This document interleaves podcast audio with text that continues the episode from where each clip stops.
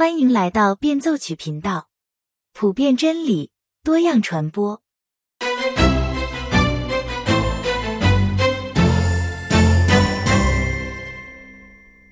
大家好，新年快乐！新的一年，你给自己立下了什么目标吗？我看到一些很有意思的新年目标，有的说今年我买的衣服都要比身材小一号，这样我就可以迫使自己减肥了。有的说每周我都要出去和朋友见一次面，而不是待在家里刷美剧。有的说以后每次上厕所我都不带手机，而是在洗手间里面放上一本书，这样一年下来我可以读很多书呢。这许许多多的新年愿望里都有一个共同点，那就是大家想通过某种方法让自己的生活变得更好、更开心。那么这种新年计划的效果如何呢？我不说，我想大家也知道，绝大多数的人在第一个月里就已经把自己的计划忘得一干二净了。有什么样的办法能够真正的让我们的生活变得更好呢？好吧，也许不是一年之内就能达到目标，但是只要是持续的进步，那也是会很吸引人的，对吧？在返璞归真的前几章里。路易斯打了一个比方，他说：“如果我们把人比作一台机器的话，那么基督教就是这个机器的使用指南。照着这个使用指南来操作，人就会运转良好。可惜的是，绝大多数人不是这么看的。他们生活出问题的时候，许多人想到的不是找牧师，而是找心理咨询师。而心理咨询的开创者，当然就是大名鼎鼎的弗洛伊德了。”路易斯曾经有一段时间非常认同弗洛伊德的理论，也正是在他的影响下，路易斯写了好多年的日记，不断的观看自己的内心，试图通过分析自己来让自己变得更好。然而，当他成为基督徒之后，他马上就放弃了写日记这个习惯。他意识到，让自己变得更好的方法不是向内看，而是要向上看。路易斯是这么评价弗洛伊德的：当他谈如何治疗精神病患者时，他是自己所在研究领域的专家；但是当他进一步谈笼统的哲学的时候，他是个外行。哲学家彼得·克利夫特说：“从某个角度来讲，弗洛伊德是一个非常杰出的科学家。他是发现心灵大陆的哥伦布，所有的心理学家都受到了他的影响。”在他的作品里，虽然时常有天才的灵光一现，但是也包含着一些非常荒谬的想法，比如说母亲拥抱婴儿只是为了替代他们想与婴儿发生性关系的欲望。弗洛伊德最有影响力的观点是他的性还原论。什么是还原论呢？举个例子来说，如果我面前有一幅巨大的海报，上面是一个人脸，仔细看这张海报。我们就会发现，它其实是由成千上万个不同的像素三色块组成的。就这样，我们可以把这张海报还原或者简化成无数的色块。还原论是一种哲学思想，他认为复杂的系统、事物还有现象都可以将其拆解，或者化解成各个部分的组合，通过了解部分来了解整体。作为一个无神论者。弗洛伊德把上帝还原成人的梦想，作为唯物主义者，他把人还原成人的身体，再把人的身体还原成动物性的欲望，把欲望还原成性欲，把性欲再还原成性器官。应该说，弗洛伊德是科学家，甚至从某方面来讲，他是一个伟大的科学家。但是，科学家都有一个职业病。那就是他们喜欢把复杂的问题拆解成可以被控制的东西。弗洛伊德想把心理学变成一门科学，甚至是一门精确的科学，而这永远不可能，因为心理学所研究的对象不是一个物体，而是主体，是一个活生生的、有自我意识的、不断变化的人。我们可以从三个角度来看弗洛伊德。作为精神分析治疗的发明者，他是一个天才。所有的心理学家都受到他的影响，正如奥古斯丁或者托马斯·阿奎那这样的基督教哲学家使用柏拉图或者亚里士多德等非基督教哲学家的观点，基督徒心理学家、精神病学家也有可能在不认同弗洛伊德的宗教观点的情况下，采取他的精神分析方法。除了发明精神分析这个方法之外，弗洛伊德也是一个理论心理学家。然而，他虽然发现了心灵的新大陆，但是在绘制这个新大陆的地图时，他犯了一些很严重的错误。比如说，他把所有的罪恶感都简化成一种病理上的感受。还有就是，作为一个无神论者，他对宗教信仰有很多偏见。他从来没有考虑过人的信仰和爱之间会有什么联系。除此之外，弗洛伊德还有一些哲学方面的写作，所以也有人把他看成是哲学家和思想家。然而，在拿了牛津大学哲学一等成绩的路易斯看来，弗洛伊德在这方面完全是一个外行。因此，路易斯建议说，在精神分析领域尊重弗洛伊德。听听他的意见，在另外一个领域就不要这么做。不过，精神分析学本身去掉了弗洛伊德等人硬添上去的那套哲学理论，倒和基督信仰并不冲突，其方法且与基督教的道德观在某些方面符合。知道一点精神分析法并非坏事。在路易斯看来，每一个道德选择其实都包括两个部分。第一是选择这个行为的本身，第二是选择这个行为背后的人的心理状态。心理状态是什么？就好像有的人天生乐观，有的人天生悲观，有的人外向，有的人内向，这些都是我们与生俱来的心理装备。这种心理装备，路易斯称之为原材料。原材料呢，还可以分成两种，一种是正常的，是每个人都有的那种感觉，还有一种。是不正常的。拿我自己来举个例子，一般人都挺怕蛇的，而我呢是极其怕蛇。我怕蛇怕到一种不可理喻的地步。读初中的时候，我买了一本英文词典作为工具书，在 snake 蛇这个词的注解里面配了一张图片。第一次翻到这页时，把我吓了一大跳。那也不知道是不是怕什么就来什么呢？后来我又翻到过好几次。你知道后来我怎么办？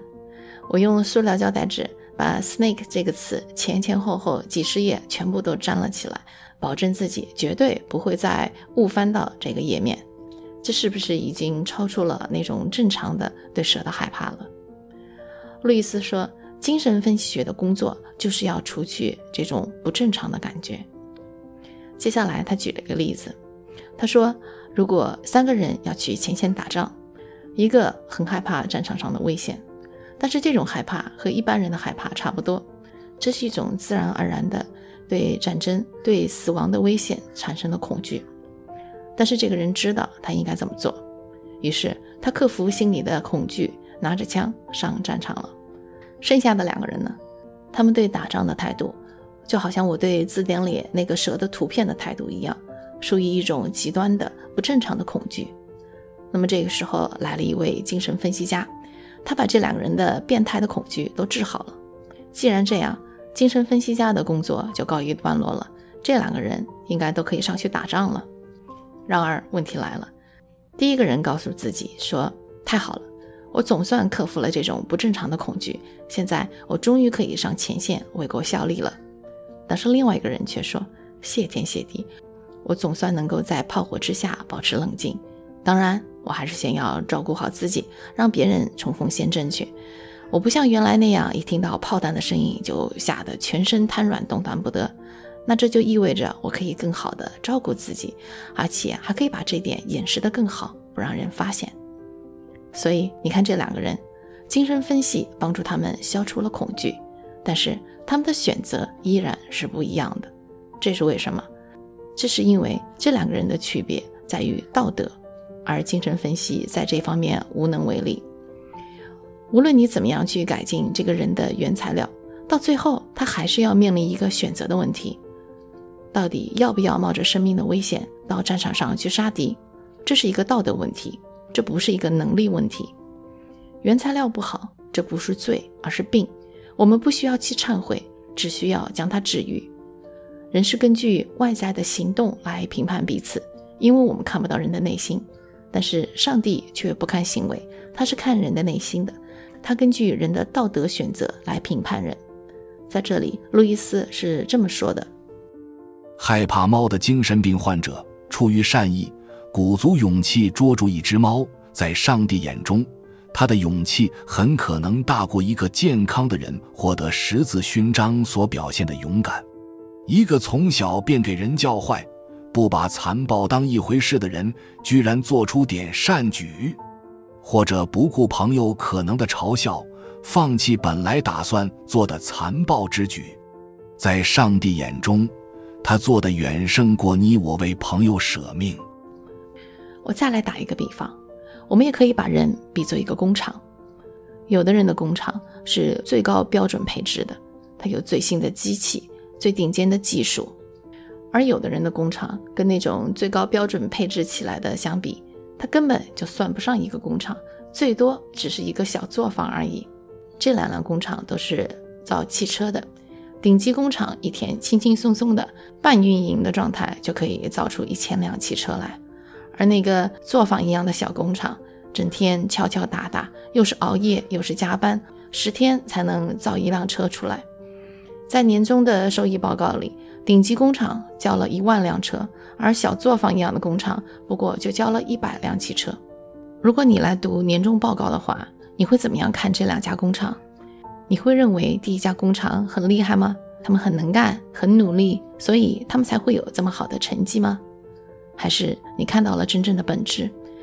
你看到第一家工厂的人，如果有第二家工厂一半的用心，一半的努力。他们的产出远远不会是一万辆，而应该是十万辆。而那个小作坊一样的工厂，其实已经大大的超额完成了它的指标。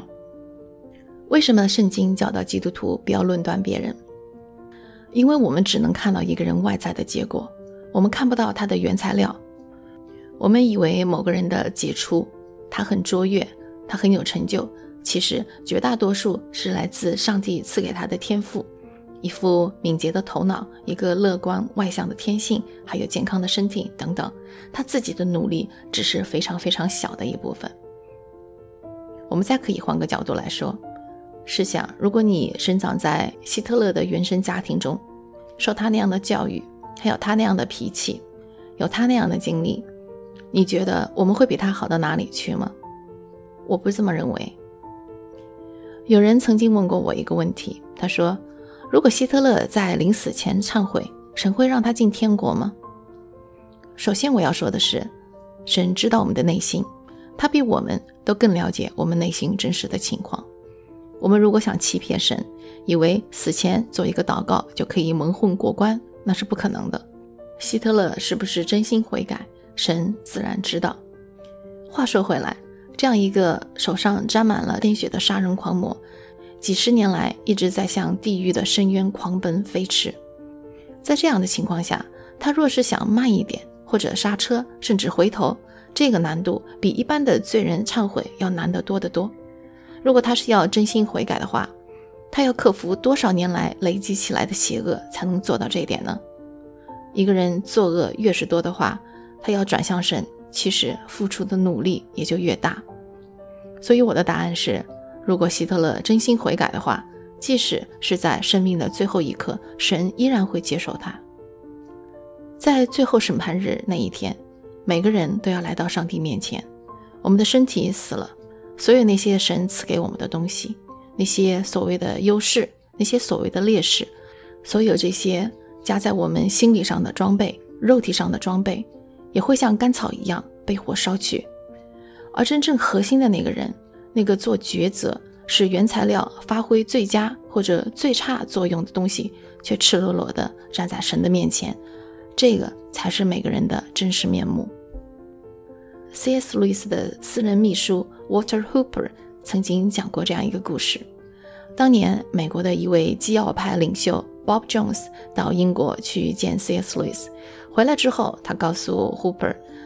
他说：“路易斯这个人，嗯，又抽烟又喝酒。”然后隔了一会儿，他又说：“不过呢，我觉得他还是一个基督徒。”现在我们来听这样的故事，简直就是一个笑话。但是当时这位基要派领袖可是当真的，在他们看来，行为非常重要。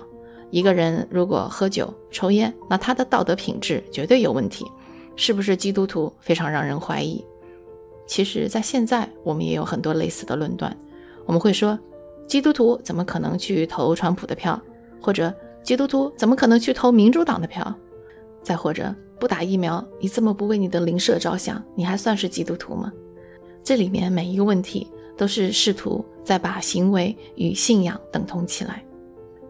但是路易斯告诉我们，人们常常把基督教的道德标准当成可以讨价还价的东西。上帝不是说过，你们若遵守这些律例，就必蒙福；你们要是不遵守，或必临到你们吗？我认为。这样来解释圣经是不正确的。我宁可说，一个人每做一次选择，就等于把里头的那个中心，也就是做选择的那个你，从原来的地方转动了一点点。若从整个一生来看，因为做过不知多少次的选择，你便在不断将这个中心的你加以转变，不是越来越成为属天的造物，便是变得越来越像地狱般的东西。不是成为与上帝、与其他造物、与自己和谐一致的造物，便是陷入与上帝、与其他造物和自己为敌，并且充满憎恨的状况中。成为前者，便生活在充满喜乐、和平、知识、力量的天堂；成为后者，便生活在疯狂、恐怖、愚昧、暴怒、无能和永远的孤独中。我们今天每一个人。每一刻，都在朝着两种情境中的一种走去。回到我们前面的问题，有什么样的办法能够让我们真正的变得更好呢？那就是转向神，不要向内看，要向上看；不要写日记，要读神的日记。神对我们讲的心里话，也就是圣经。我们的新年计划只是一时的，而且往往会报废。但是，当我们仰望神，把自己交到他手里的时候，所有的努力都不会浪费。我可以保证，当你立下这个新年计划之后，你这辈子都不需要再立什么计划了，因为圣灵会帮助你每时每刻的调整你的方向，让你核心的那部分越来越靠近神。好了，今天的分享就到这里结束了。如果你有什么意见和建议，欢迎在节目下方留言。我们下次再见。